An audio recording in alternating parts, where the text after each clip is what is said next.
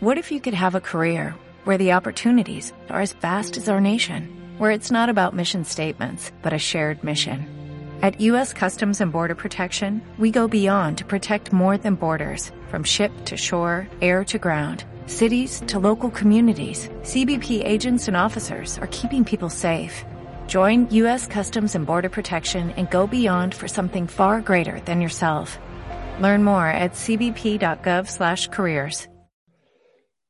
Bienvenido a Diálogos sobre Ruedas en una edición, en una edición bajo cero. Bueno, esto es un look, pero aquí donde estoy hace fuera 6 grados bajo cero. Aquí estoy un poquito mejor. ¿A ti dónde te pillo? ¿No te pillaré en Riaza? ¿Qué tal, gas y cabeza para todos? No, yo, yo ya he vuelto a mi confinamiento, me obligaron familiarmente a estar en Cádiz en fechas señaladas, que lo hice con toda la precaución del mundo y crucé España con más salvoconductos que Napoleón. Pero, pero sí, sí. De hecho, nosotros en, lo, en, lo, nuestro de Sotopinilla tenemos nuestras motoniveladoras y quitamos la nieve, no como la gente de Madrid, que esperáis ahí a que se derrita. Bueno, bueno, bueno, esto ha sido una vergüenza. De todas maneras, yo antes de está, siendo, está, está siendo una vergüenza. Está siendo. no, ha sido. La vergüenza es ahora. Aquí en la calle está perfecta y sin una gota de nieve, gracias a que todos los vecinos nos pusimos de acuerdo y ayer nos tiramos cuatro horas paleando. Pero antes de entrar en materia, eh, un consejo, un consejo. Estamos grabando esto, eh, lo tengo que mirar porque no sé ni en qué día vivo. Puede ser el 11, ¿no? El 11 de enero. Eh, nosotros en la revista siempre decimos, hay que ir en moto todo el año. Bueno, hay excepciones. Chicos, no coger la moto. No es momento de coger la moto. Francamente os lo digo, salvo a lo mejor en un casco urbano o en zonas donde no haya... No, no, no, en, Madrid donde menos. en Madrid no, se puede. En Madrid no se puede porque el riesgo de irte al suelo es que es elevadísimo, porque además como no se ha quitado la nieve suficientemente y ha helado, pues están las calles peor que ayer. Así que siempre animamos a nuestros oyentes y a nuestros lectores a ir en moto todo el año, pero hay excepciones y, hoy, y probablemente algún día más que hoy, es una excepción. Pero bueno, vamos a entrar en materia porque tú eres experto, aunque también eres experto motorista, en MotoGP. Eh, sorpréndeme, ¿de qué hablamos hoy? Hoy, hoy hablamos, ya que, bueno, seguimos sin noticias de Mar Márquez, seguimos, bueno, Valentino Rossi está por ahí haciendo las, una, una carrera de resistencia en el Golfo con un Super Ferrari eh, no, sabe, no sabe vivir en casa. Valentino no sabe vivir en casa. ¿eh? Y eh, por eso seguirá corriendo, evidentemente, siempre. Pero, mm, bueno, pues vamos a hablar de algo que, yo creo que le interesa a nuestros aficionados y son, pues, casi todas las verdades del pasado, el presente y también el futuro de, de Dorna, de esa figura que tanto analizamos aquí, que es la de Carmelo Espeleta. y bueno, vamos al lío cuando quieras. Bueno, nos vamos a atrever con Dorna porque parece, parece que lo de Dorna es un, tema que no, que no se puede hablar. Es más, eh, buscando, buscando información sobre Dorna, me sorprende lo poquísimo que aparece en Internet sobre Dorna, incluso en Wikipedia cuentan lo justito, ¿no? Da la sensación de que es, algo intocable, pero bueno, nosotros en Moto 1, aunque a veces nos queda alguna denuncia que otra, y eso ya hablaremos, nos atrevemos con todo, y tú también, así que pasado, presente y futuro. Bueno, pues empezamos por el principio. Y, si te pregunto qué es Dorna, sé que me vas a sorprender. Eh, exacto, exacto. Lo primero que no, no hace falta, lo único que pasa es que hay, que hay que conocer la historia y yo pues tengo la ventaja por, por familia de, conocer pues lo que ha sido esto. Nos tenemos que remontar a los años 80. No, pero iba por otro sitio. Si nuestros eh, oyentes buscan Dorna en el diccionario, ¿qué les va a aparecer? Ah, lo primero de todo, ahí voy. La Dorna, la Dorna es una barca de pesca de unos cuatro metros y medio de eslora, fundamentalmente de servicio para llevar las nasas, eh, eh, que solo es lo, con lo que se coge el marisco del fondo de las rías, en Ogrove, en, las rías bajas. Pero claro, es que nos tenemos que remontar a la época gallega, a Mario Conde, nos tenemos que remontar a Banesto y a los años 80. ¿eh? a los años 80, en la que eh, Banesto, para explotar los derechos de publicidad del Real Madrid, en comandita con Ramón Mendoza, presidente entonces, famoso en aquella época, pues crean Dorna Sport. bueno, Dorna, eh, no, Dorna Sport es, es, una denominación posterior. Sí. Pero, pero Dorna como la, la, primera Dorna, que es de Banesto. Oye, pero qué decepción, qué decepción que, que, Dorna nazca para ocuparse del fútbol, de verdad, qué, vulgaridad. Menos mal que luego eh, fue por un buen camino. Tú lo tienes ahí clavado, la espinita, porque además sabes que nuestros seguidores son eh, muy motogeperos, muy antifútbol. Pues no, todo, todo, al final siempre llegamos al fútbol. Y, hemos vuelto al fútbol cuando hemos explicado que Mar Márquez ha empezado ya 2021 con un contrato diseñado por la Liga de Fútbol, por, por Tebas, asesorando a Carmelo. Entonces, mm, bueno, eh, vamos a ese origen. El origen es Dorna Promoción del Deporte y la gente más mayor se acordará, la gente de nuestra quinta se acordará de aquel invento de entonces, que eran unos rodillos que cambiaban la publicidad estática de los estadios. Ahora son, ahora son electrónicos, pero entonces fueron unos rodillos. Bien, esa idea fue de un consejero dentro de Dorna Promoción del Deporte, íntimo amigo de Ramón Mendoza, que a la sazón, él sigue vivo, tiene 81 años, es mi tío Antonio Blázquez, con el que yo trabajé en su complejo de la dehesa Montemedio en Cádiz hace ya más de 15 años. O sea que, Hablamos de motos, hablamos de MotoGP y acabamos hablando de fútbol y acabamos hablando de Diego Lacabe. No, no. Evítalo si me voy por las ramas, pero lo que quiero es contar mis fuentes, ya que estamos haciendo un vídeo muy especial, un vídeo de mitad de temporada, de pues yo qué sé, pues para la gente que está allá, que no sabe qué hacer con la nieve, pues que, nos, que, vea un poco de historia, de historia económica de este país, pero también de lo que realmente hay detrás del Mundial de MotoGP, que no es ni más ni menos que las grandes corporaciones eh, bueno, del, del, private equity, que es las eh, sociedades de capital riesgo. ¿eh? Entonces, esto es en lo que hemos llegado ahora.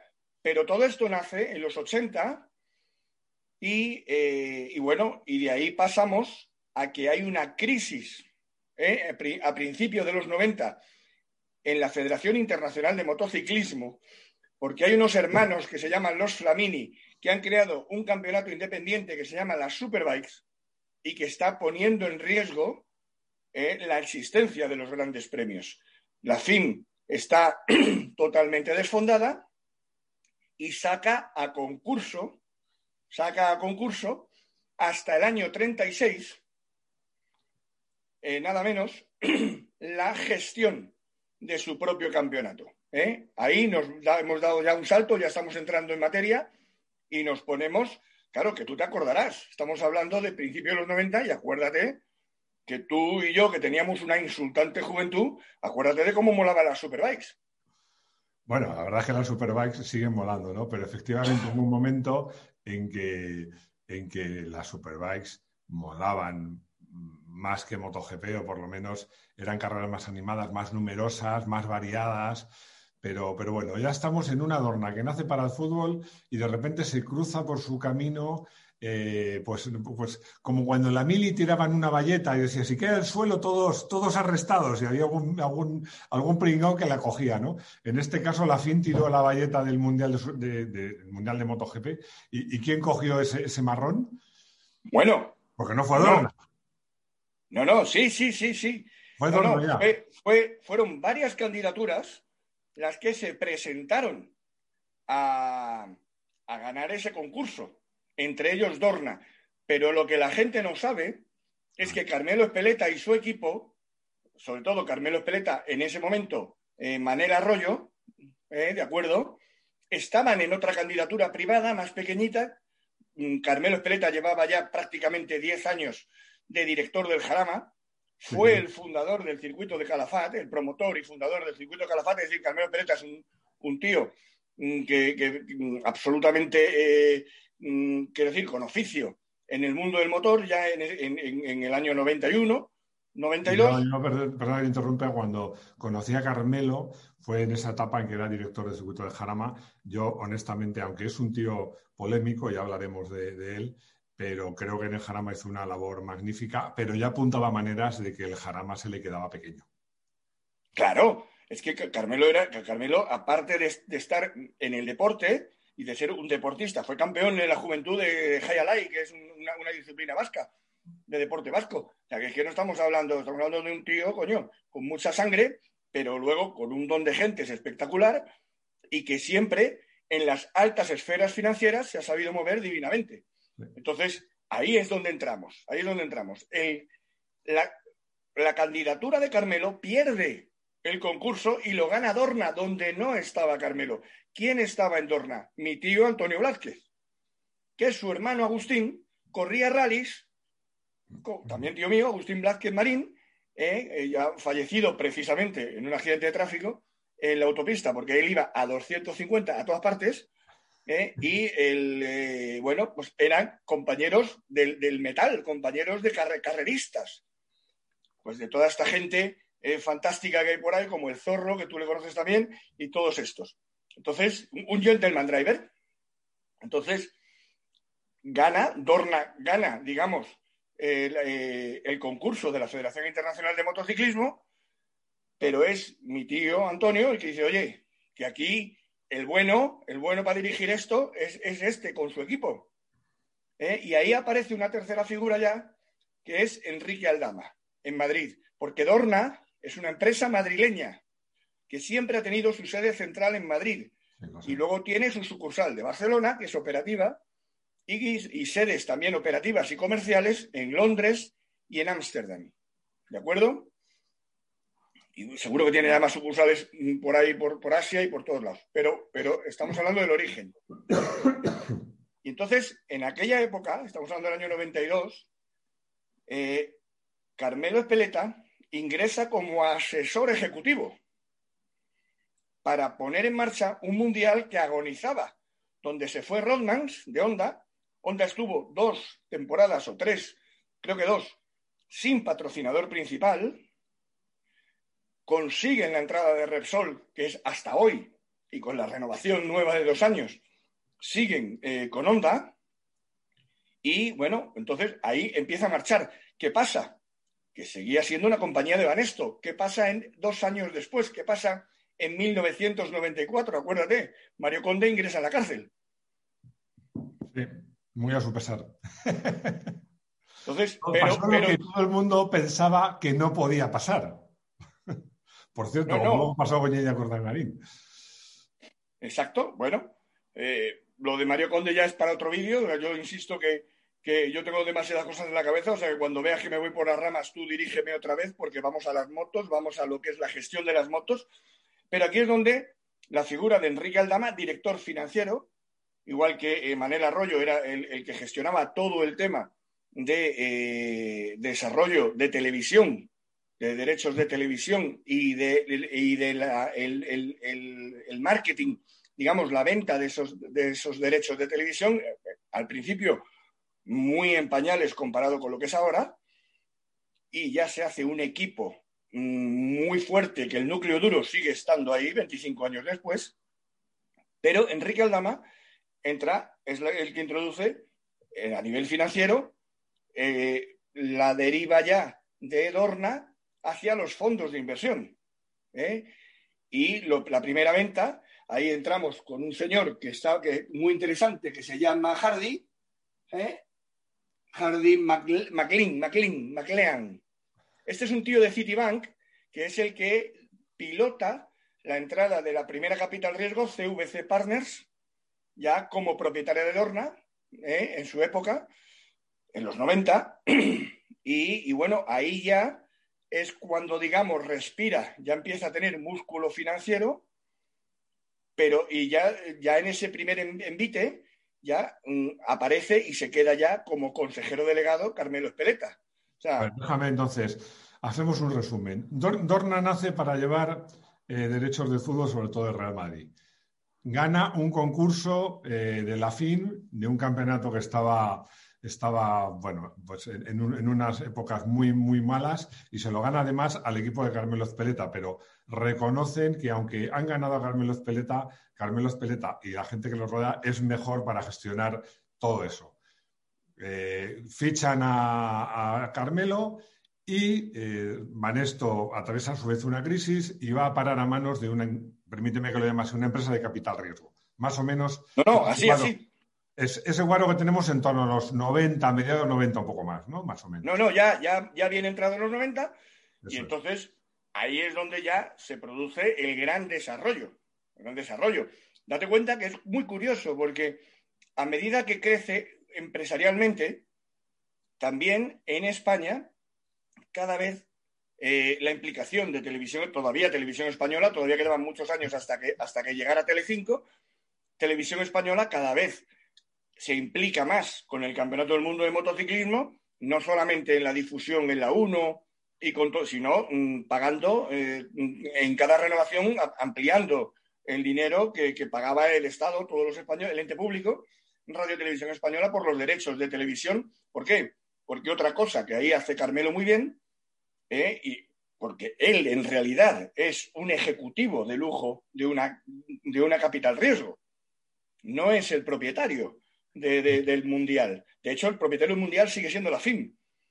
Entonces, mm, pues hay una difusión y un, crecimiento increíble que además eclosiona en el año 99 con el primer título de la historia de 500 que escribí y bueno, la, ya de la década del primer, la primera década del siglo XXI, con la eclosión de la gran figura de Valentino Rossi.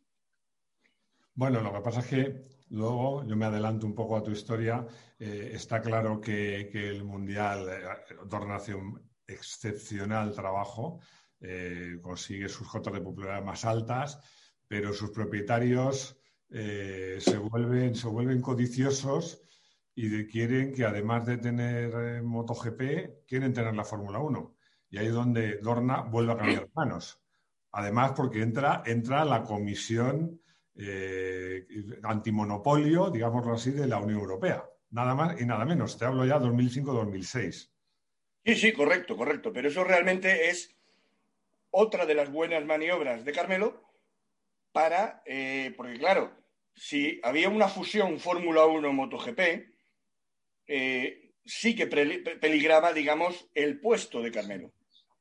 Y Carmelo convence incluso a Bernie Eccleston y es el que utiliza políticamente eh, la Comisión Nacional de la, perdón, la, Comisión Europea de la Competencia para realmente meterle el miedo en el cuerpo a esas empresas de capital riesgo y decir, oye, no hagáis esto de una forma, digamos, mm, frontal, porque eh, se nos van a echar encima las instituciones europeas.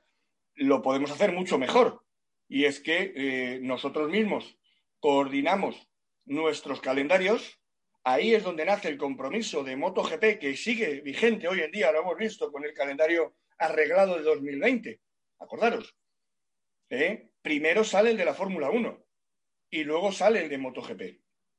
¿Por qué? Porque lo que sí que ha pasado 25 años después es que por lo general, en España ya no, desde la salida de Movistar, pero los operadores de televisión, ya casi en casi todos los países del mundo privados de pago, compran paquetes de motor. Y evidentemente estos son los dos vértices y suelen comprarlos los dos. Mm, tienen que ir a cada uno. Pero lo que sí que necesitan las televisiones, hombre, es que no le pongas la misma carrera de MotoGP y de Fórmula 1 cada fin de semana, sino que se alternen. Por lo tanto. Quiero decir, entre bomberos no hay que pisarse la manguera. Correcto, correcto. Bueno, pues esa fue una labor también de Carmelo y que, bueno, que, y que además ahí, para que veas hasta qué punto, que eh, ahí inicia, date cuenta que el Mundial de los Grandes Premios se sustentaba en tres patas fundamentales que eran intocables, que eran 125, 250 y 500. ¿Vale? Las tres cilindradas intocables y eh, también, a la vez de todo esto, Carmelo asume la responsabilidad, el liderazgo de primero cargarse las 500, ¿eh? los dos tiempos, y meter el cuatro tiempos en la categoría reina, que es cuando empiezan a hacer la denominación MotoGP, y a final de la primera década de este siglo, ¿eh? el advenimiento de Moto 2, eliminar el dos y medio y luego Moto 3. Y por eso había una hoja de ruta que ahí ya estás sonriendo y afilando tú el colmillo, había una hoja de ruta porque la categoría reina de MotoGP se iba a llamar Moto 1. Sí, sí, claro, ¿cómo no me voy a reír? ¿Cómo no voy a reír? Porque yo al poco tiempo de crear Moto 1, eh, la revista... Cuenta el año, el año de Moto 1 es 2009, me parece, ¿no? Sí. De, de la web, de la revista, vamos. De la revista digital, que nació, se llamaba Moto 1 al principio no se llama Moto 1 Pro, se llama Moto 1 porque hacíamos un club que se llama Club Moto 1. Correcto.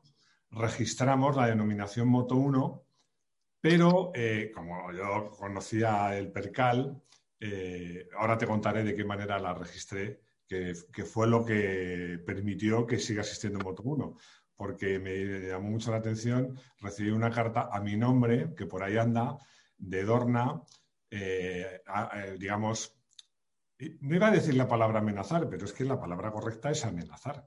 Amenazar con denunciarnos si no cambiamos el nombre de, la publicación. Claro, efectivamente yo pensé, es que tiene lógica, ¿no? Si has creado Moto 2, Moto 3, está la Fórmula 1, pues Moto 1, ¿no? Eh, claro, yo le respondí que no, no, en ningún momento queríamos, porque claro, hay que decir a la gente que nos escucha, hay muchos listillos que van registrando marcas, pensando, mm, tratando de ver qué marcas pueden interesar en un futuro a grandes corporaciones para vendérselas más caras. Eh, y de hecho, pues eh, eh, incluso me ha pasado en revista, cuando hemos hecho web, había muchos dominios que ya había gente que los había registrado pensando en hacer eso. Yo creo que Dorna pensaba que de alguna manera queremos hacer eso, pero como te digo, yo tuve la precaución de que solo lo había registrado en España y lo había registrado solo para, para webs y revistas, ni siquiera para ropa que yo podía, hacer una, haber hecho una eh, camiseta de Moto 1, ¿no? Pues no. Y entonces yo le contesté diciéndole que no había ninguna intención, sino que nosotros éramos un medio de comunicación y no queríamos ser otra cosa. Y esa, esa denuncia nunca, nunca llegó a producirse, ¿no? Pero vamos, eh, yo he tenido algún, algún contacto más con Carmelo esporádico en mi época de director general de Motorpress, porque él y mi jefe, que como sabes era José Luis Amaranc, pues no se entendían, eran dos gallos en un gallinero y me decía José Luis, habla tú con él porque si hablo yo nos peleamos. Correcto, correcto.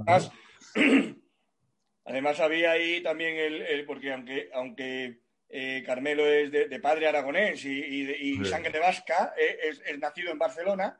Sí. y bueno, estamos hablando de, de, gente, claro, eran unas esferas, pero bueno, mira dónde está Samaranch, que yo no lo sé dónde está, y, mira dónde está Carmelo. O sea, Carmelo realmente ha demostrado, por la fuerza de los hechos, que, a nivel empresarial es, pata negra. No, yo creo que Samaranch tuvo mala suerte, pero bueno, dicho esto, ya, realmente yo a Carmelo, eh, que es, insisto, es un tío que es polémico, es un tío duro, negociando, eh, muy claro, muy directo. Eh, las pocas veces que he tenido oportunidad de hablar con él, nos hemos entendido, pero, pero, pero sé que es un tío polémico, o sea, porque te, voy a recordar una cosa que, tú la habrás vivido en primera persona, cuando decidió cobrar por los pases de prensa. Bueno, sí, no, pero de hecho todavía se hace, ¿eh? a las webs, a las webs se cobran y algunas webs pasan por caja. Es que no me digas que eso no es alucinante. No es alucinante que cobres a alguien por hablar de tu chiringuito y hablar de tu negocio. Bueno, pero bueno, la verdad es que Carmelo ha sabido siempre tensar la cuerda mucho, mucho, mucho sin llegar a romperla. Este es un claro ejemplo. Eh, yo le he visto quitar a un no voy a decir el nombre porque está feo, como decía mi madre, si dice el pecado, pero no el pecador, pero seguro es que tú sabes de quién hablo, un, especialista a grandes premios que se quejó, fue a quejarse a Carmelo y Carmelo dijo, vale, vale, no te preocupes, no hay problema. Y le dijo a uno de sus securatas, quítale el, pase y no se lo vas a dar nunca más. Y en ese mismo momento le quitaron el pase y le plantaron de patitas en la calle. Cosas de esas. Bueno, por cierto, él se lo merecía. Todo hay que decirlo, ¿no? pero bueno, pero yo, yo, no me hubiera atrevido a hacer algo así, pero, pero bueno, como tú dices, por eso Carmelo está donde está. Y vamos a ver, ya hemos hecho el pasado, el presente. Está donde está. Está al frente de una Adorna con un campeonato que, que eh, ha superado, podemos decir, la prueba del COVID-19 eh, el año 21 esperemos que sea mejor. el presente tiene buena salud, sobre todo si vuelve Márquez, que esperemos que vuelva. Sigue Rossi con una gran atracción, está por encima de Superbikes. Pero tú decías, eh, hay un contrato que, que, como dice el tango, que 20 años no son nada, pero no hablamos de 20, hablamos de 14, 15 años. Sí, sí, claro. Ahí, está un poco la la cuestión. O sea, como remate final, fíjate que en, mi época de motorracing, hace, hace 12, 13 años, era, estaba en, todo lo alto la gran batalla de, contra los Flamini por, el tema de Superbikes, ¿no? Entonces estaba de presidente de la federación eh, Vito Hipólito, una bellísima persona, eh, que siempre ha, ido muy de la mano mm, de Carmelo en el desarrollo del Mundial de MotoGP y entre la FIM y Bridgepoint, Bridgepoint Capital, que es el actual que le compra CVC Partners eh, MotoGP, Bridgepoint ya había comprado a los Flamini Superbikes. Y ahí nos volvemos a encontrar en, el inicio de esta pasada y extinta década, ¿vale? Y en plena crisis, cuidado, en plena crisis económica mundial, con que Bridgepoint le dice a Carmelo, toma, también tienes Superbikes. Es verdad. Carmelo, ese tema lo había pasado por encima. Sí, sí. Ahora Carmelo controla los dos campeonatos. Carmelo en ese momento eh, se da cuenta, porque Carmelo, eh, otra de las cosas por las que es un, eh, pasará a la historia como un especialista en gestión, es que sabe darle a cada persona y a cada situación su respuesta y su sitio adecuado. ¿De acuerdo? Ese triunvirato o, esa dupla entre, bueno, Enrique Aldama, eh, el tema financiero, el tema de las, de las grandes, eh, de lo que estamos hablando realmente, de las capital riesgo, y luego todo el tema operativo, a Manel Arroyo, que es otro crack de la gestión, con un equipo eh, en Barcelona mm, que es probablemente el número uno del mundo en, en gestión audiovisual, o sea, las imágenes de, de Dorna son espectaculares. ¿Y qué pasa? Permíteme que haga un paréntesis, porque Dorna eh, se puede decir que la gestión es casi 100% española a todo esto. Es una empresa nacional, pero de, que está llevada de la mano por españoles para que luego digan que no sabemos hacer estas cosas. No, no, totalmente. no, totalmente, aunque pertenece a un fondo internacional que es Bridgepoint, ¿vale? Y entonces ahí es donde ya desaparece y se diluye esa cosa de llamarle Moto 1 a la categoría reina. Y se fija, se fija MotoGP, y por eso cada vez más tienen menos repercusión, aunque sigue teniendo su, su, calendario y, y sus carreras, por supuesto, pero cada vez tienen menos repercusión tanto Moto 3 como Moto 2. Porque realmente Carmelo, que ya gestiona los dos campeonatos, tiene MotoGP, Superbikes, que las devuelve, devuelve las Superbikes que antes, cuando estaban con los Flamini, eran casi prototipos, o sea, no eran derivadas de serie, sino que las devuelve a, lo que son motos derivadas de serie. A, lo que nunca debieron dejar de ser. claro, les, devuelve a su lugar. Y bueno, y consigue que, que los dos campeonatos sobrevivan, que se llenen las parrillas, que dentro de esos campeonatos han nacido eh, nuevos campeonatos como, como, eh, como Super Sport 300, que es un Moto 3 de Superbikes, o, eh, bueno, esto de la Copa Moto E, de las motos eléctricas, que es otro acierto de Carmelo para evitar que venga un Alejandro Agag y le monte una Fórmula E de motos, aparte. Con lo cual, él y Bridgestone se quedan en ese sentido, Bridgestone no, Bridgepoint, el, el dueño, se quedan con, con todo el arco de lo que tiene que ver con, las dos ruedas en velocidad. ¿Cuál es el talón de Aquiles actual?